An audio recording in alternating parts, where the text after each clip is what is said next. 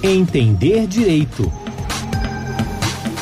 Olá, eu sou o Thiago Gomide e está começando agora mais um Entender Direito, um programa da Coordenadoria de TV e Rádio do Superior Tribunal de Justiça. E hoje nós vamos falar sobre a nova lei de licitações. E para me ajudar a conduzir esse bate-papo está aqui comigo Fátima Uchoa.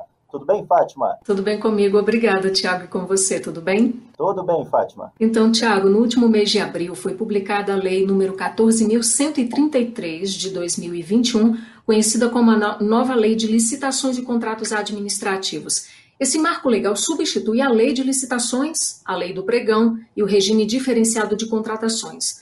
Nos próximos dois anos, órgãos públicos poderão optar entre utilizar as normas antigas ou as novas mas em abril de 2023, a nova legislação passará a ser obrigatória para todos os gestores públicos. Bem, e para esclarecer esse tema, nós convidamos Rafael Oliveira, ele que é procurador do município do Rio de Janeiro, professor Visiting Scholar pela Fordham School of Law de Nova York, autor de livros jurídicos na área de direito administrativo, inclusive sobre licitações e contratos administrativos. Professor Rafael, seja muito bem-vindo e muito obrigado por aceitar o nosso convite e participar do Entender Direito. Muito obrigado, Tiago. Obrigado, Fátima. Quero cumprimentar também o professor Matheus Carvalho. Convidamos também Matheus Carvalho, como já dito, ele que é procurador da Fazenda Nacional, professor de Direito Administrativo e autor do Manual de Direito Administrativo pela editora Juspodium. Seja muito bem-vindo ao Entender Direito, professor Matheus. Obrigado pelo convite, Fátima, Tiago, Rafael. Vai ser um prazer estar aqui com você conversando um pouquinho sobre a nova lei de licitação, que é um tema que a gente está debatendo aí há tanto tempo, né? Desde de dezembro que a gente não para de falar intensamente sobre ela. Já falávamos antes, mas de dezembro intensamente. Vai ser um prazer é, debater sobre isso. Bem, vamos começar então esse nosso bate-papo perguntando ao Rafael Oliveira. O, o Brasil precisa de uma nova lei de licitações e contratos? Ah, inclusive, já vi em algumas entrevistas suas, professor, você se referia à nova lei como um museu de grandes novidades. O que você quer dizer com essa frase do saudoso cantor e compositor Cazuza? Bom, em primeiro lugar, acho que sim, nós precisamos de uma nova lei de licitações e contratos. A Lei 8666 de 93, ela cumpriu o seu papel, ela tem os seus méritos, mas de longa data a doutrina e a jurisprudência, os operadores do direito já criticavam a Lei 8666 pelo seu excesso de formalidades, pelo excesso de burocracia e por não atender, portanto, o princípio da eficiência nas contratações públicas. O fato é que, é, nos últimos anos, nas últimas décadas, nós tivemos algumas alterações, se não diretamente no texto da Lei 866, alterações nas contratações públicas que vieram em leis especiais ou leis esparsas. Então, eu menciono aqui exemplificativamente a lei do pregão, que trouxe uma mudança é, importante é, no procedimento de contratação pública, especialmente na inversão de fases, fazendo primeiro o julgamento e apenas depois a habilitação. E algumas dessas tendências do pregão vieram também em outras normas posteriores, como a lei do RDC, do regime diferenciado de contratação, e agora essas e outras tendências aparecem na nova lei de licitações. Então, já há algum tempo, o legislador ele se preocupou em trazer mudanças no regime das licitações e contratações públicas, se não pela alteração direta, repito, da Lei 866, muito por conta dessas leis especiais que foram promulgadas nos últimos anos. O fato, então, é que nós temos a necessidade de um novo diploma de licitações e contratações que leva em consideração né, algumas tendências já verificadas na legislação especial, bem como algumas tendências e expectativas da sociedade do mercado. Então, a nova lei de licitação ela demonstra uma clara preocupação com o uso de tecnologias, ela traz uma preocupação com a integridade das contratações públicas, traz uma preocupação com eficiência que a gente vai acabar destacando ao longo dessa conversa de hoje. Quando eu afirmei é, que essa nova lei seria, em grande medida, um museu de grandes novidades, foi sob esse enfoque. Foi para destacar tão somente que essa lei ela não é completamente disruptiva. Essa lei ela mantém ou preserva alguns institutos que nós já encontrávamos no ordenamento jurídico. É claro que se você comparar a nova lei apenas com a lei 8666, existem grandes novidades. Mas se você fizer uma comparação de forma sistemática com outras leis já existentes, você vai perceber muito claramente algumas inspirações na lei do pregão, na lei do regime diferenciado de contratação, por exemplo, o RDC, também a incorporação de alguns entendimentos do Tribunal de Contas da União. Então, nesse aspecto, eu chamei de Museu de Grandes Novidades para fazer alusão à música do é, saudoso Cazuza, quando ele dizia que o futuro repetiu o passado. Então, nesse aspecto, há uma certa repetição daquilo que nós já conhecíamos. Mas isso não significa dizer que essa nova lei de licitação não tenha verdadeiras novidades. Ela tem verdadeiras novidades, ela apresenta, sim, algumas inovações, por exemplo, o diálogo competitivo como nova modalidade de licitação e outras novidades que vamos debater ao longo desse encontro. Então, foi sobre esse aspecto que eu utilizei essa expressão é, Museu de Grandes Novidades para fazer referência a essa incorporação de algumas tendências que nós já encontrávamos no ordenamento jurídico no texto da nova lei de licitações. Eu queria saber também do, de você, professor Matheus Carvalho. Na sua opinião, precisávamos dessa nova lei? Precisávamos, sim. Eu acho que isso é um entendimento assente por todos que estão aí trabalhando com a nova lei de licitação. Nós precisávamos de uma lei, talvez a gente precisasse de uma lei, de uma lei até um pouco além do que a lei 14.133 propôs e trouxe, mas é, eu concordo com o Rafael e só complementando alguns dos pontos que são novidades no direito brasileiro também foram trazidos do direito comparado. Então, essa, essa expressão utilizada pelo Rafael foi muito feliz, principalmente no âmbito federal, quando a gente analisa que muitos pontos da Lei 1433 estavam regulamentados em normatização infralegal aqui. Nós temos a IN5, então, além das decisões do TCU, além da legislação posterior, a gente ainda encontra regras de normas infralegais que foram incorporadas. A lei ganhou robustez, mas nem toda a robustez dela é novidade mesmo não.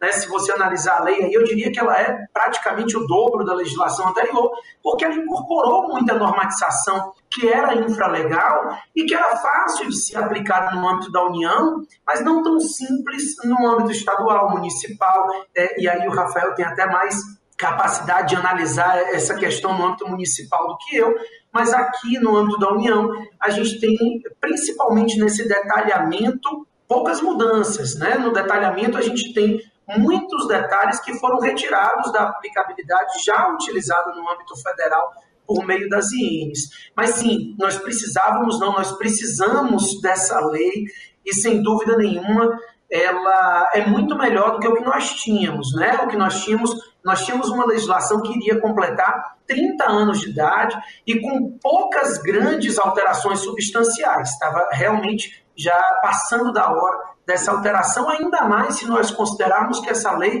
esse projeto de lei vem sendo debatido há muitos anos, né? Eu diria que o nascedor do PL que saiu agora em dezembro foi de, é de 95, só para vocês terem uma ideia. É, obviamente, o texto mais próximo do que a gente tem deve ter cerca de 10 anos, quando a gente fez uma grande alteração.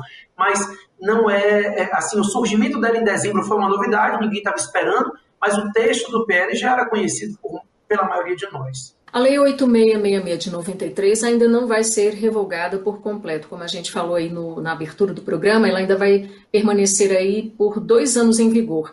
Como é que isso vai funcionar na prática, professor Matheus Carvalho? Não haveria aí um risco de a administração pública se utilizar dessa permissão e assim criar um sistema híbrido de licitação ou de contratação direta? É, não, isso não tem como acontecer, porque a lei expressamente ressalva essa impossibilidade. Né? De fato, para começar a, a, entender quem está aqui nos assistindo, nós temos uma novidade no que diz respeito à, à aplicabilidade da legislação, porque a lei não tem vacácio, né? então ela entrou em vigor na data da publicação, mas ela vai ter que conviver com uma legislação anterior que foi revogada a termo. Vale a pena a gente deixar claro que os aspectos penais foram revogados automaticamente da 8666, então os crimes foram revogados ali, inseridos no capítulo do Código Penal referente aos crimes contra a administração. Mas o restante da legislação, e aí abrange o restante da 8666, a 10520 e a 12462, foram revogados a termo, né? Daqui a dois anos, ou melhor, de 1 de abril de 2021 a dois anos. o que significa que é, se dá ao gestor público um prazo para capacitar a sua equipe, para se estruturar na aplicação da nova lei, mas ao mesmo tempo permite que aqueles gestores que tenham conseguido efetivar essa capacitação com maior rapidez e que estejam preparados para iniciar a aplicabilidade da nova lei possam fazê-lo né, o quanto antes. Então, não há possibilidade da aplicação em conjunto, e a lei veda isso expressamente, né, ou um ou outro, mas é possível que o mesmo órgão, e aí isso é interessante, Fátima, ele pode estar utilizando das duas leis em procedimentos licitatórios diversos. Então, isso sim a gente vai enxergar. Um edital de licitação aplicando a nova lei, mais adiante o mesmo órgão edita, um, publica um novo edital já utilizando a legislação anterior. Não é possível sistema híbrido em cada procedimento considerado individualmente, mas é possível sim que o órgão acabe trabalhando com as duas leis. Está é, todo mundo muito ansioso, por exemplo, para utilizar os novos valores de dispensa. Né? Então, é, eu acho que a tendência é que nesse ano a nova lei comece a ser utilizada de uma forma talvez mais pontual e que a partir do próximo ano a gente venha tendo uma substituição gradativa da legislação anterior pela nova lei de licitação. É o que a gente está imaginando, né? Professor Rafael, e como que o senhor avalia então esse período de dois anos é, é, suficiente? Bom, primeiro, na, na linha do que foi dito pelo professor Matheus Carvalho, eu acompanho integralmente, quer dizer, esse prazo ele não permite que o gestor público combine o regime anterior de licitações com o novo regime no mesmo procedimento de contratação. Então, a própria é, nova lei de licitações ela veda essa combinação dos regimes no mesmo procedimento, na mesma contratação. Uh, o que ocorre, portanto, é que nós teremos dois anos de coexistência né, entre o regime anterior e o novo regime. E como já afirmado pelo professor Matheus Carvalho, é, dentro de cada órgão, dentro de cada entidade da administração pública, o gestor, a autoridade competente, poderá decidir se, naquele caso concreto, vai utilizar o regime anterior, a Lei 8666, a Lei do Pregão, a Lei do RDC, ou se vai utilizar a nova lei, a Lei 14.133 de 2021.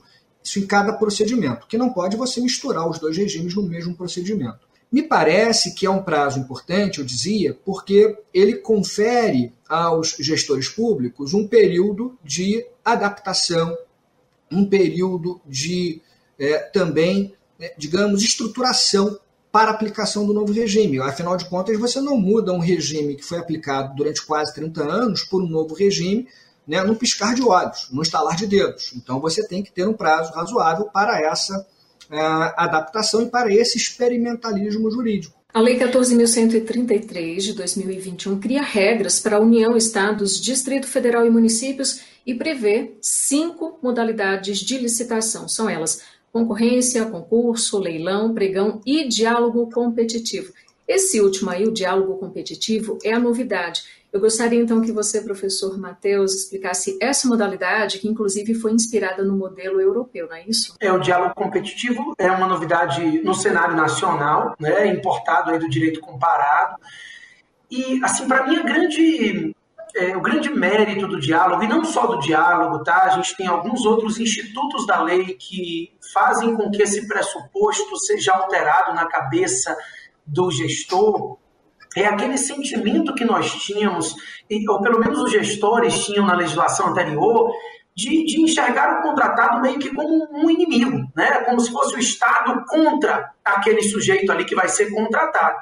Então, muda-se o paradigma na forma de enxergar essa contratação. Contratado é um parceiro, é alguém que vai efetivamente atuar ao lado do Estado na gestão e na solução de problemas. Então, o diálogo ele consegue, e, e, é interessante porque o nome diálogo competitivo explica bem a ideia de que primeiro será feito um diálogo para definir a solução e depois será feita a competição para definir o contratado.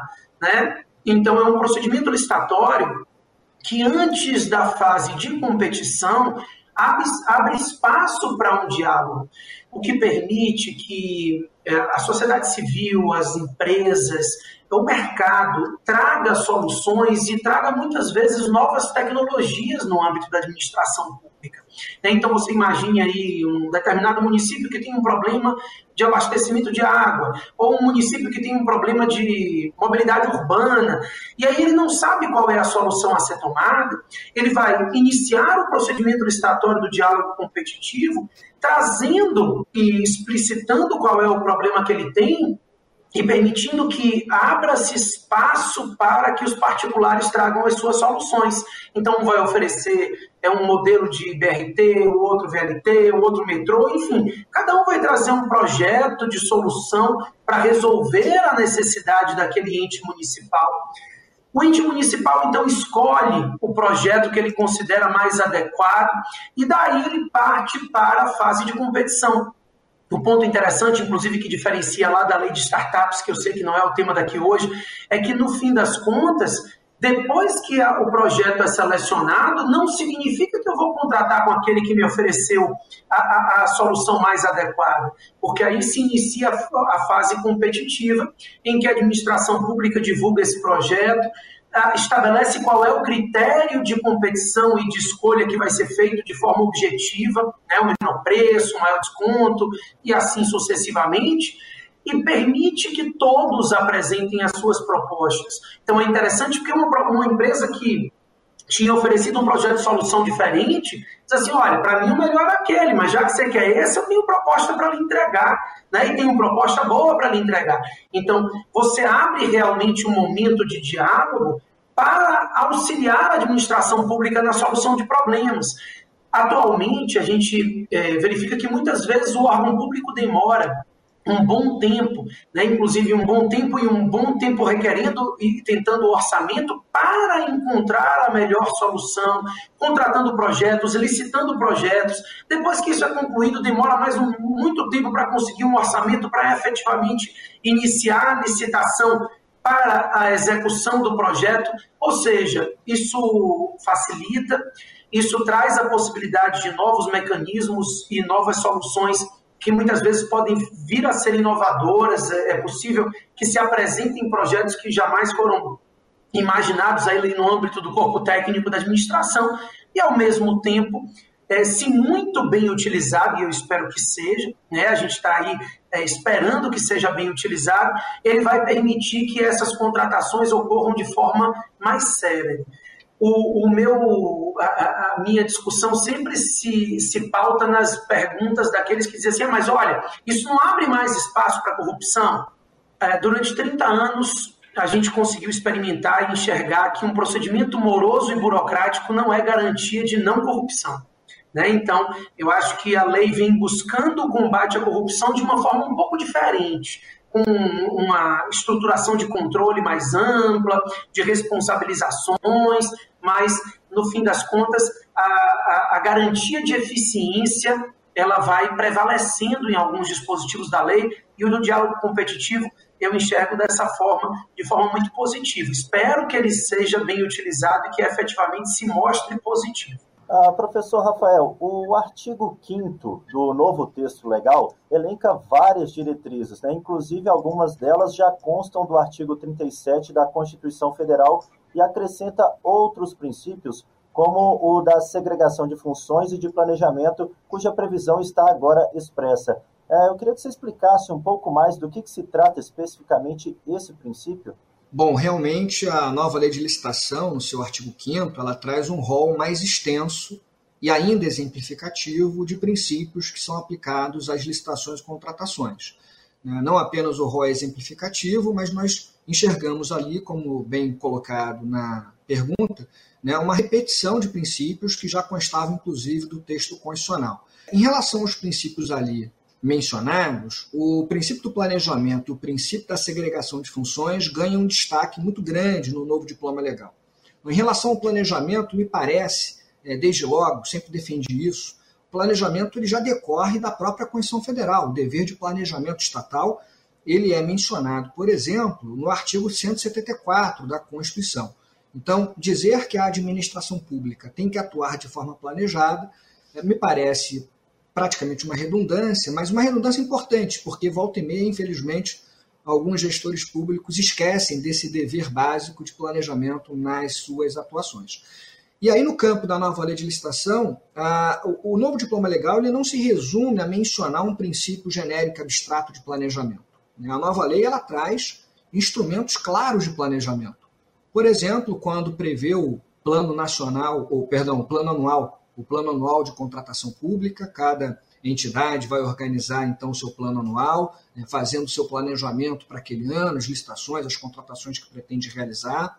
A necessidade de elaboração de um estudo técnico preliminar, ETP, né, como um passo é, importante no planejamento, onde você já vai definir a priori as suas necessidades, aquilo que você precisa fazer para atender o interesse público. Né? E claro que na sequência você vai ter que elaborar, como sempre existiu, você vai ter que elaborar os projetos, né? em regra, vai elaborar o projeto básico, em regra, o executivo, lembrando que existem algumas exceções, inclusive na contratação integrada, em que o projeto básico e o projeto executivo podem ser elaborados pelo contratado. Mas é, é, essa ideia de planejamento me parece que já era inerente é, na atuação administrativa, infelizmente ela era muito esquecida na prática. Né? Então me parece importante aí essa é, expressa menção ao princípio do planejamento na nova lei, inclusive com esses exemplos e outros exemplos concretos é, ali colocados. Quanto ao princípio da segregação de funções, esse é um princípio que já era mencionado de longa data na jurisprudência do Tribunal de Contas da União, TCU. É, não só no TCU, mas também no campo doutrinário, já se falava na segregação de funções. E qual é a ideia? A ideia é você trazer uma especialização de funções e uma divisão das funções entre agentes públicos diferentes, para que cada agente público, dentro da sua expertise, possa atuar de maneira eficiente e de maneira, digamos assim, imparcial, né? sem que o mesmo agente público concentre funções distintas no mesmo procedimento de licitação que possa levar eventualmente a um conflito de interesses. Então, se, por exemplo, um agente público atuou como pregoeiro num determinado pregão eletrônico, excepcionalmente um pregão presencial, se isso for ainda é, colocado em alguns entes menores, mas o fato é que aquele que atuou como pregoeiro não poderá atuar, por exemplo, como fiscal do futuro contrato que será celebrado com a empresa vencedora. Então, essa lógica da segregação de funções, me parece, ela é muito pautada, especialmente pelos princípios da eficiência e da moralidade. Evita-se também um conflito de interesses no exercício das diversas funções e complexas funções no campo das licitações. E não só isso, parece que também podemos trazer, eventualmente, o impacto desse princípio da segregação de funções no campo da responsabilização. Né? Como é que a gente vai responsabilizar, por exemplo, um determinado agente público por um determinado ato praticado na licitação, quando esse ato foi praticado por um outro agente? Se você tem uma segregação de funções bem definida, cada agente público sabe o que tem que fazer, né? fica mais fácil você, depois, órgão de controle, apontar o dedo para aquele efetivamente responsável pelo ato ilícito. Você não precisa, naturalmente, nem poderia, não seria razoável, responsabilizar todos os agentes públicos que atuaram naquela relação jurídica por conta de um ato praticado por um determinado agente. Então você consegue identificar melhor as condutas, inclusive, para fins, eventualmente, de responsabilização. Então, são dois princípios muito importantes que já faziam parte das licitações e contratações públicas, mas que, infelizmente, não eram observados de maneira intensa por determinados entes federados. No caso da segregação de funções, nós temos um desafio na prática, porque a realidade da União Federal é uma realidade diferente, certamente, da realidade da maioria esmagadora dos pequenos municípios. Então, se a gente vai hoje para um pequeno município, é muito comum até pela falta de pessoal, que um mesmo agente público, digamos assim, atue em duas ou mais funções numa mesma licitação. Por falta de pessoal, por falta de recursos financeiros para contratar é, ou terceirizar determinadas atuações, enfim, é muito comum em pequenos municípios você ter essa realidade. E aí esse vai ser o grande desafio, me parece, na prática. Como o princípio da segregação de funções vai ser realmente aplicado na maioria esmagadora dos municípios. Eu não me refiro aqui aos grandes municípios, não me refiro aqui aos estados à União Federal. A minha preocupação é como aplicar esse princípio da segregação de funções em pequenos municípios, onde muitas vezes sequer existe uma procuradoria né, concursada, muitas vezes assessores jurídicos fazendo lá o papel que eu e Matheus Carvalho fazemos aí dentro da advocacia pública, ele federal e eu aqui no município do Rio de Janeiro. Então, é, me parecem que são dois princípios importantíssimos, mas especialmente a segregação de funções vai revelar um grande desafio para pequenos municípios. Eu gostaria de reiterar o que o Rafael falou, essa é uma preocupação de todo mundo é, como que os municípios, e muitos deles, é, a gente vê câmaras municipais em pequenos municípios de Salvador, é, do, do, do, interior da Bahia, desculpa, ou do interior do Nordeste, do Norte, e, e eu estou falando isso porque a minha realidade se aproxima mais daqui, mas isso ao longo do Brasil inteiro, que não tem um servidor efetivo para contar a história. Né? Então, é, em algumas capacitações, quando eu comecei a trabalhar a nova lei de licitação, eu recebia questionamentos dos alunos nesse sentido. O professor está dizendo que o pregoeiro tem que ser efetivo agora, que é o agente de contratação. É, como é que a gente vai fazer isso? Não tem servidor efetivo aqui. Segregação de funções é, é, é realmente um grande desafio. E aí, Talvez a gente precise é, analisar a interpretação desses dispositivos aí do artigo 7, 8, 9, 10, enfim. Eu já tenho aí alguns posicionamentos defendendo que isso aí é norma específica de licitação, por exemplo, e que cabe legislação é, no âmbito municipal e estadual em sentido contrário não é um entendimento uníssono, a gente ainda está todo mundo tentando ver como tentar solucionar o problema, e daí a importância dos dois anos, né? como o Rafael chegou a comentar. Né? Daí a importância desse prazo para que até nós possamos nos adequar às realidades todas e apresentar posicionamentos doutrinários que, que atendam a todos os entes federativos. Né? Claro que aí os entes federativos que já estão mais avançados, inclusive na capacitação e estrutura, já poderão utilizar a nova lei. Os outros vão muitas vezes aguardar até mesmo esses posicionamentos. E professor Rafael, você poderia explicar para a gente o que vem a ser essa inversão de fases que está prevista na nova legislação? Bom, em primeiro lugar, não é uma grande novidade, mais uma vez. Né? A, a, o procedimento, a sequência de atos na nova lei de licitação, esse procedimento ele já era colocado em leis específicas. E essa chamada inversão de fases, ela tinha sido colocada especialmente pela lei do pregão. Depois, a mesma ideia foi colocada em outros diplomas legais, como a lei do RDC, do Regime Diferenciado de Contratação, a lei das estatais, enfim, e também outras leis, inclusive leis de concessão. Então, essa lógica é, em que você realiza primeiro uma etapa de julgamento, já para definir a ordem de classificação dos licitantes, e, portanto, já definir o primeiro colocado, que é aquele que vai, em tese, celebrar o contrato com o Estado. É, e depois, aí sim, você se preocupar com a habilitação, com os documentos formais de habilitação desse primeiro colocado, é, essa inversão que a lei do pregão inaugurou no nosso ordenamento e agora é colocada no texto da nova lei de licitação, ela é importantíssima. Me parece que é, dessas mudanças todas que ocorreram nos últimos anos, essa é uma das principais mudanças. Mas não é grande novidade, mais uma vez. Já encontrávamos na lei do pregão, na lei do RDC, na lei das estatais, na lei de concessões. E eu dizia, né, quando eu falava lá do Museu de Grandes Novidades, eu dizia: olha, é, isso não tira o mérito da nova lei de licitação. Como o Matheus bem disse, ela concentra né, no seu texto digamos, características, institutos que nós já encontrávamos espalhados no ordenamento. Ao concentrar num texto único legal, isso dá mais segurança jurídica, mais racionalidade, facilita um pouco o dia a dia daqueles que lidam com o assunto. Mas me parece que essa inversão de fases, agora a regra é fazer primeiro o julgamento, depois a habilitação, né? e também teremos aí primeiro a adjudicação e por fim a homologação, que é mais ou menos o rito lá colocado na lei do pregão, Diferentemente da Lei 8666 de 93, né, essa lógica é uma lógica de eficiência.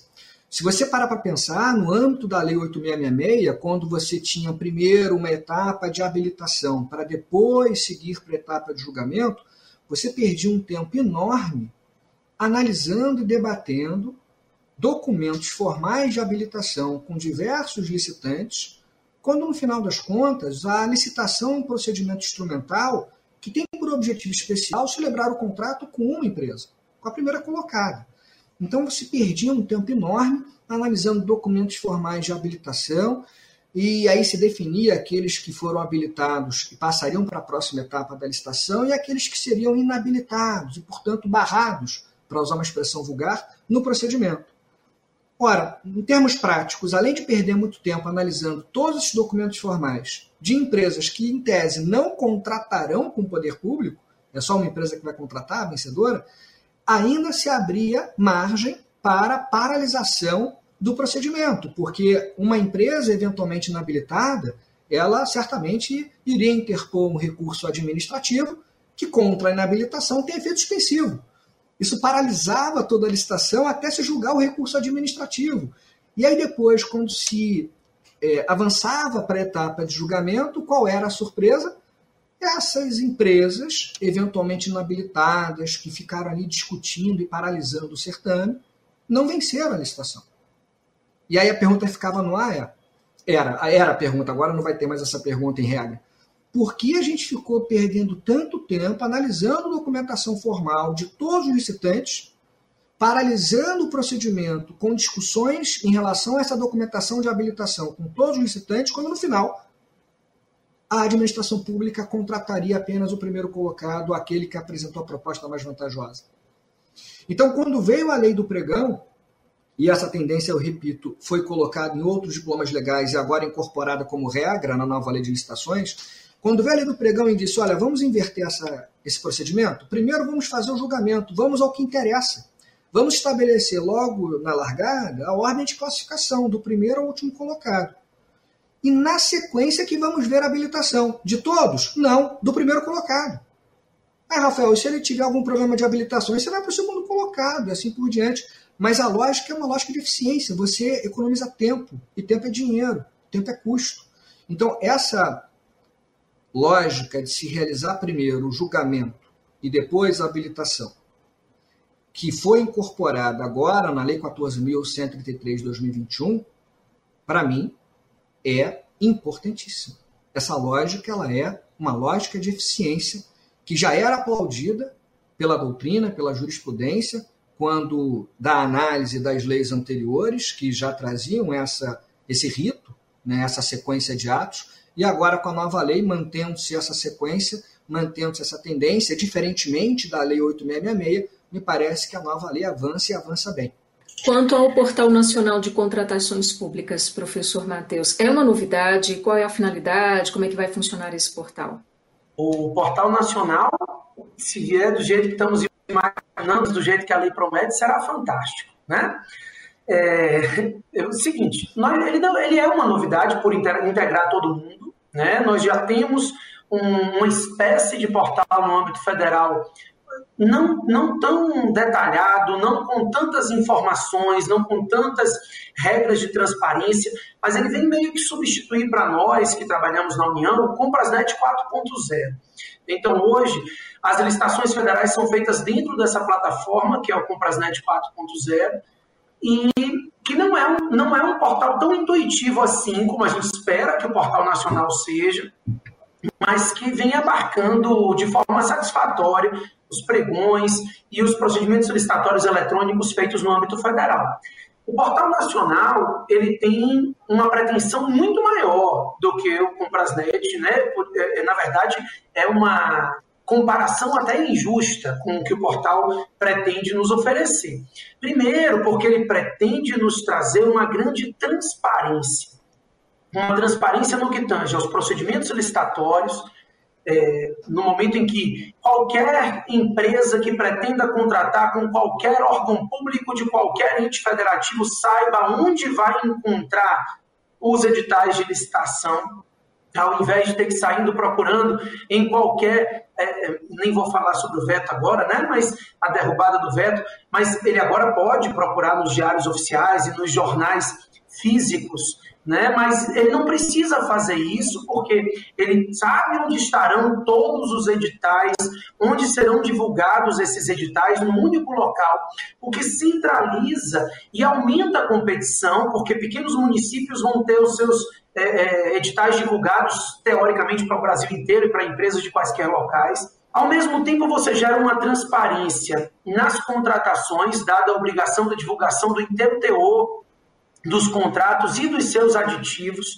Para vocês terem uma ideia, tem uma norma que eu acho fantástica, que determina que seja divulgado o valor da, da, contratação da obra, né, após a assinatura do contrato, e depois que a obra for concluída, que seja divulgado o valor efetivamente pago. Né? Claro que alguém que tem interesse em checar o valor pago comparado com o valor inicial, pode fazer isso com todo o cuidado do mundo, analisando aditivo por aditivo, mas para garantir uma transparência mais clara e mais fácil, a, a, toma esse cuidado de exigir que essas divulgações sejam feitas de forma separada, de forma clara. Enfim, o portal vai servir para criar um sistema unificado de registro de preços, né, o que teoricamente pode vir a reduzir as adesões à ata, permitindo a participação das empresas na desculpa dos órgãos e entidades na própria licitação,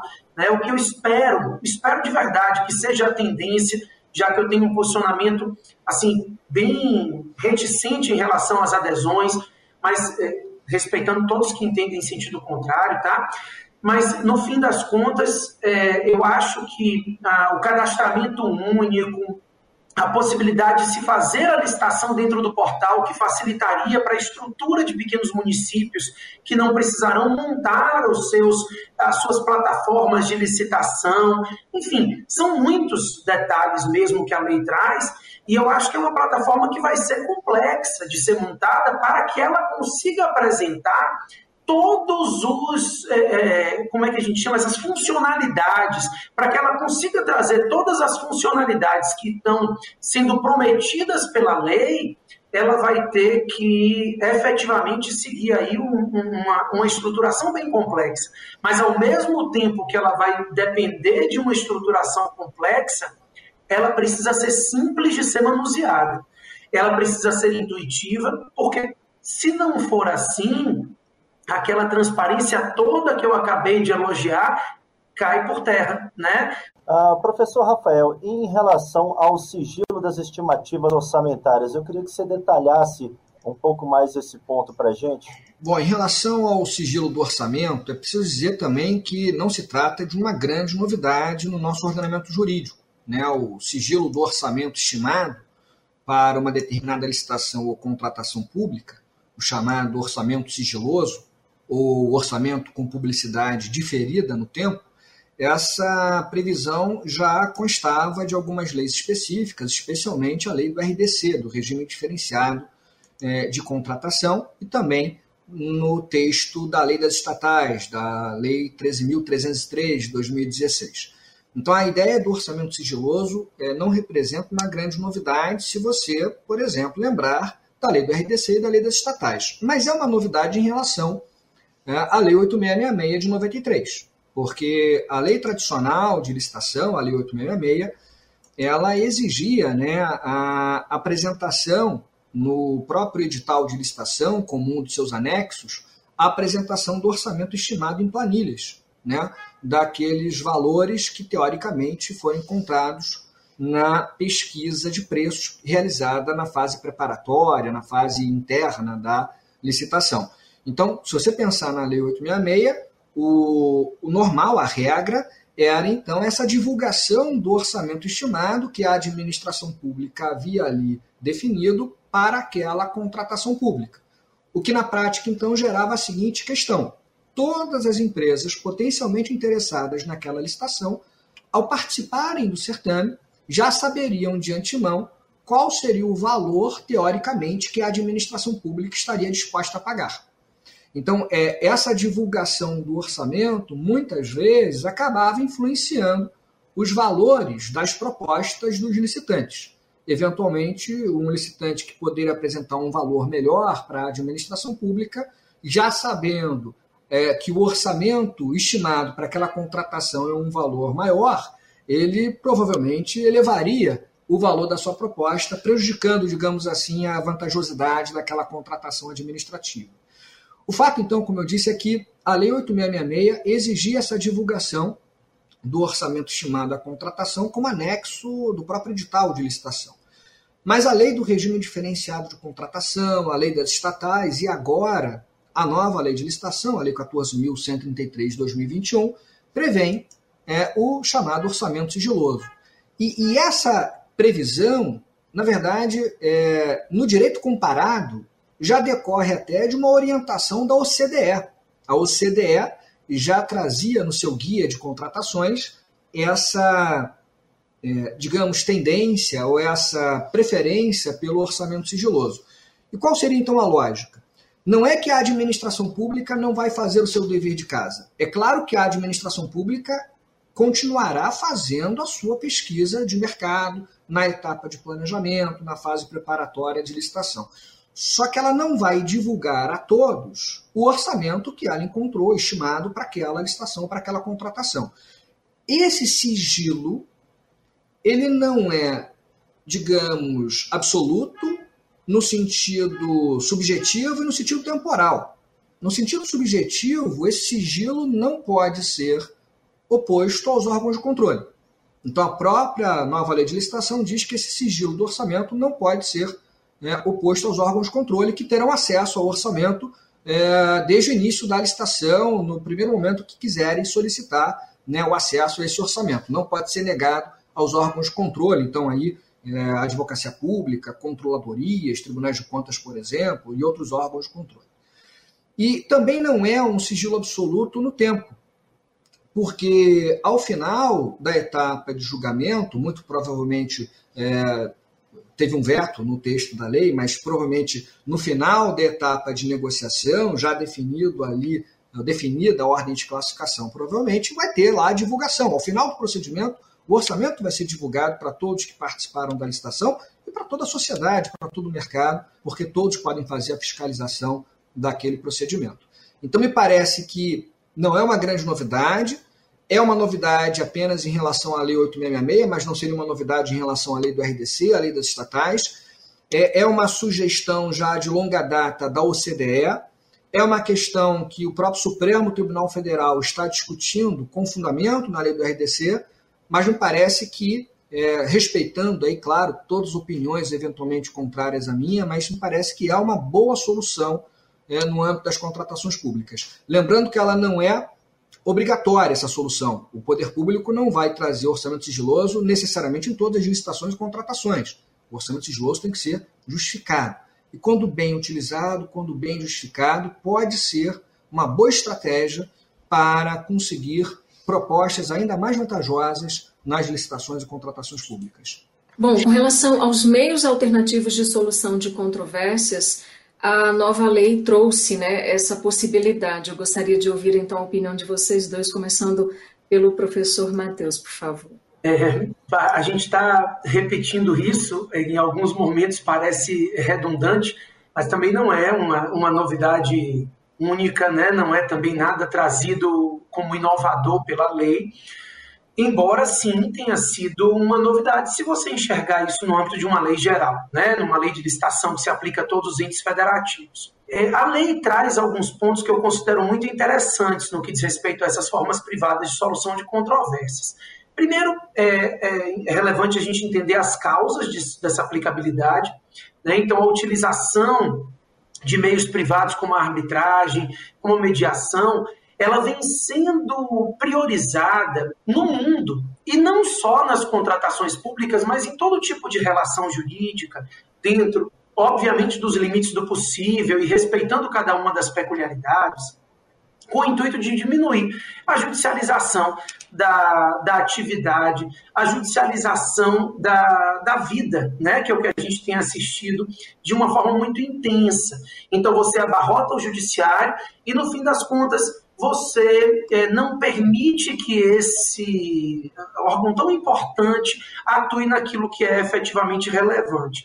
Então, essa diminuição da judicialização é uma coisa que vem sendo procurada pela doutrina, pela jurisprudência, pela legislação, não só nacional, mas no direito comparado. No Brasil, a possibilidade de utilização de arbitragem em formas privadas de controvérsia tem uma historiazinha iniciada lá com a lei de PPPs, depois inserida na lei 8987 para as concessões em geral. Hoje, a arbitragem pode ser utilizada por exemplo, para é, procedimento expropriatório, né? isso foi uma alteração também inserida no Decreto-Lei 3365 em 2019, é, não, não exigindo mais que a execução quando não houver acordo, ocorra na via judicial, também diminuindo a ida ao judiciário no que diz respeito a essas desapropriações. E seguindo esse caminho, nós é, nos deparamos com o artigo 151, que permite a utilização de meios privados de solução de controvérsias e detalha aí a arbitragem, detalha a possibilidade de utilização da mediação e do Comitê de Resolução de Disputas. O Comitê de Resolução de Disputas talvez seja a novidade, né, trazida aí, já que a gente também alguma novidade a gente tem que comentar, é, talvez seja a novidade trazida pela 14.133 e que é, vem com o intuito de que se possa criar uma espécie de, de solução bipartite, né? ou seja, é, num comitê selecionado entre a administração pública e o contratado. A meu ver, esse comitê pode vir a ter funções muito mais amplas do que a simples solução de controvérsia. Tá? Então, esse comitê pode ter função fiscalizatória, esse comitê pode ter função de auxílio técnico.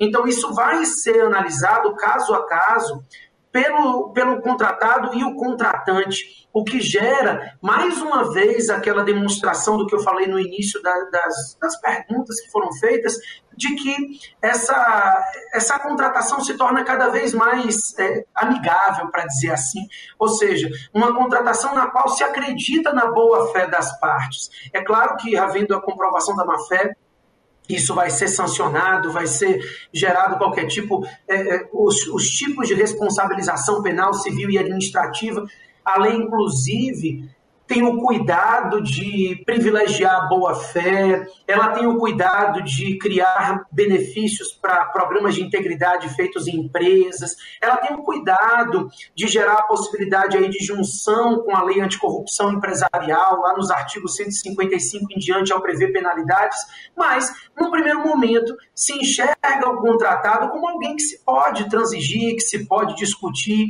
que se pode é, resolver controvérsias. Né? Então, não somente a arbitragem, que você seleciona um árbitro, mas esse comitê de disputas, para mim, é um ponto interessante aí criado pela lei, e eu acredito que vai efetivamente reduzir a judicialização sem que isso gere uma perda das soluções, eh, no caso de controvérsias ocorridas efetivamente durante a relação contratual. Professor Rafael, então, qual a sua opinião sobre essa questão aí, a possibilidade de adoção de meios alternativos para a resolução de demandas? Bom, como muito bem pontuado pelo professor Matheus Carvalho, acho que nesse ponto a lei foi muito bem.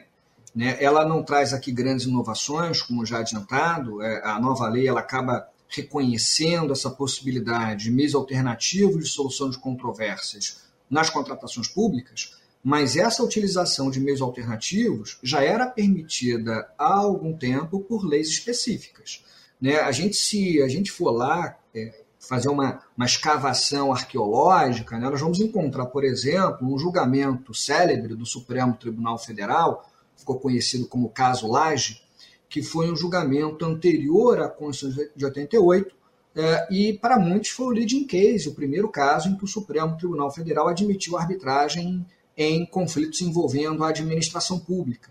Mas deixando o caso Laje de lado, o fato é que durante muitos anos nós tivemos alguma insegurança na utilização de meios alternativos, especialmente a arbitragem, nas contratações públicas, e isso pode ser demonstrado, inclusive, pela jurisprudência inicialmente estabelecida no âmbito do Tribunal de Contas da União, que não admitia, naquele momento inicial, a arbitragem em contratações envolvendo a administração pública com base em interpretações extremas dos princípios da indisponibilidade do interesse público e da supremacia do interesse público. Mas o fato é que a doutrina, é, de um modo geral, e a própria jurisprudência, inclusive do STJ, foi se direcionando para a utilização da arbitragem em contratações administrativas e não só arbitragem, arbitragem e outros meios alternativos ou adequados de solução de controvérsias.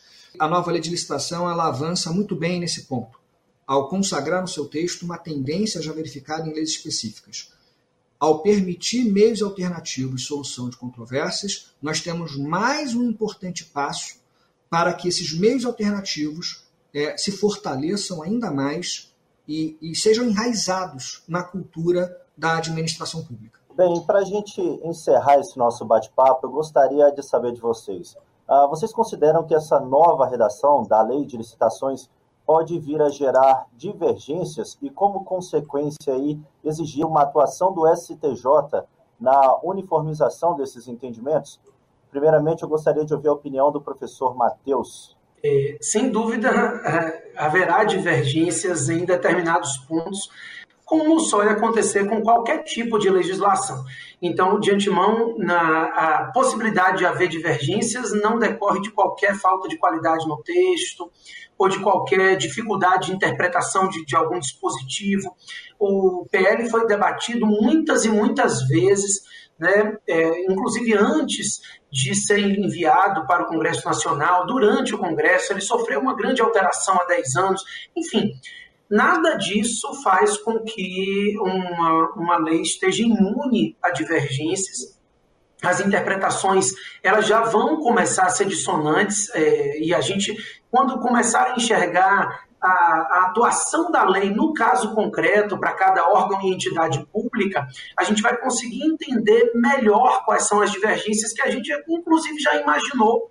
Né? Mas por mais que se imaginem quais são as questões divergentes, quais são as questões polêmicas, isso só se consolida efetivamente com a aplicação da lei. É no dia a dia, é na aplicação eh, do dia a dia da lei, na aplicação direta da lei, que a gente vai conseguindo enxergar as dificuldades de interpretação de institutos e normas, principalmente daquelas que foram inseridas mais recentemente. Claro que eu repito a ideia de que, como muitos aspectos aqui foram replicados de legislação anterior, a gente já tem uma noção de quais são as controvérsias e algumas delas já foram, inclusive, decididas. Né? Algumas não decididas judicialmente, mas decididas no âmbito dos órgãos de controle. Então, às vezes se chega ao judiciário, mas muitas vezes isso é resolvido no âmbito do TCU e a jurisprudência consolidada do TCU acaba já gerando uma meia solução em relação a cada um desses problemas. Mas, sem dúvida nenhuma, o judiciário é a última palavra no Brasil na solução de controvérsias. Sem dúvida nenhuma, nós precisaremos dos órgãos do judiciário capacitados e é, capazes, ao mesmo tempo, de analisar a lei à luz do caso concreto, enxergando as dificuldades de cada um dos órgãos e de cada um dos entes, para que consiga dar a melhor interpretação à norma jurídica. Eu não tenho nenhuma dúvida de que ao longo dos próximos dois anos, até mesmo antes da extinção da 8666, nós já teremos solucionados alguns, solucionado alguns problemas que devem surgir ainda no início paulatinamente em relação a nova lei. Né? Como eu estou vendo que o nosso tempo está um pouquinho curto e resumindo, é, a gente espera sim que essas controvérsias sejam decididas e da melhor forma possível pelo Judiciário e o STJ tem um papel fundamental nessa atuação. Professor Rafael, e para o senhor, muitas controvérsias aí chegarão ao STJ? Qual a sua visão? Olha, é impensável uma lei que não apresente alguma controvérsia na sua interpretação. Acho que as controvérsias nas interpretações dos atos normativos em geral, ela faz parte do dia a dia dos operadores do direito e eu acho que não vai ser diferente com a nova lei de licitações. Até por conta da sua extensão e do seu nível de detalhamento. Então, é muito provável que várias controvérsias surjam a respeito da interpretação e da aplicação da Lei 14.133 de 2021. Eu queria destacar que, apesar de, de consagrar alguns institutos já conhecidos, naquilo que eu chamei de Museu de Grandes Novidades, é, me parece que essa nova lei ela é qualitativamente melhor do que a Lei 866 de 93. Né? Para ficar bem clara aqui minha posição, parece que ela traz é, um regime jurídico muito mais eficiente do que aquele até então trazido pela Lei 8666. E um outro ponto importante é que, antes de chegar no Poder Judiciário, a minha expectativa é que muitas das dificuldades interpretativas, eventualmente, que, que eventualmente venham aparecer, muitas dessas questões interpretativas sejam, né, de alguma maneira, é, solucionadas parcialmente pelos órgãos da advocacia pública, pelos órgãos também de controle externo, como os tribunais de contas, é, antes de desaguar no Poder Judiciário. Né? Mas o fato é que é, não há como escapar disso. Muito provavelmente, diversas discussões interpretativas chegarão ao Poder Judiciário, e aí eu não tenho dúvida alguma em afirmar que o Superior Tribunal de Justiça vai ter um papel, como sempre teve, fundamental na interpretação e na uniformização do entendimento em relação à legislação federal. Em relação à Lei 14.133, o grande desafio do Superior Tribunal de Justiça, me parece, que é o grande desafio de todos nós, intérpretes do direito, numa sociedade aberta de intérpretes, né? a, a dificuldade é como interpretar a nova lei de licitação sem necessariamente ficar preso ao passado.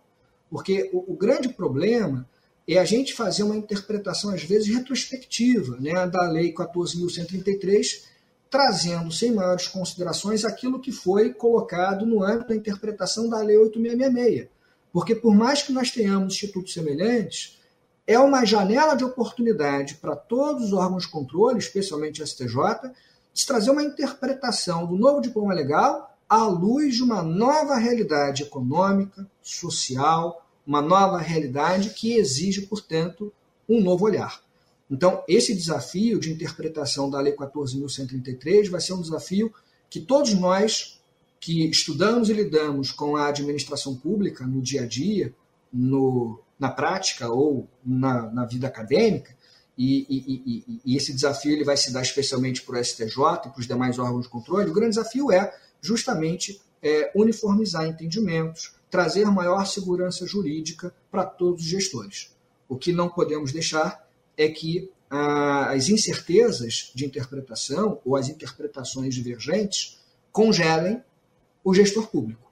Né? A atuação administrativa não pode ficar aguardando né, as definições dos tribunais. Mas certamente, ao chegar ao STJ e ao termos ali uma pacificação de entendimento, certamente isso vai abrir né, uma segurança jurídica necessária para que a nova lei de licitação seja aplicada de maneira cada vez mais eficiente. Ok, hoje você entendeu direito sobre a nova lei de licitações e contratos administrativos. Nós conversamos com Matheus Carvalho e Rafael Oliveira. Professor Matheus, muito obrigada por participar dessa conversa aqui com a gente. Fátima, eu que agradeço pelo convite, Tiago. Muito obrigado por é, me permitir participar desse debate. Meu amigo Rafael, é sempre um prazer estar com você trabalhando qualquer tema do direito administrativo enfim, obrigado a vocês. Professor Rafael Oliveira, também agradecemos a você a participação em nosso programa. Eu agradeço mais uma vez o convite, Fátima, Tiago e a todos do programa Entender Direito. Agradeço também a possibilidade de conversar um pouco ao lado do querido professor Matheus Carvalho. Foi um grande prazer participar desse programa. Muito obrigado. E vale lembrar que você também pode conferir o Entender Direito na íntegra no YouTube e também em podcast pelas plataformas digitais de sua preferência. Tchau, tchau. A gente se encontra.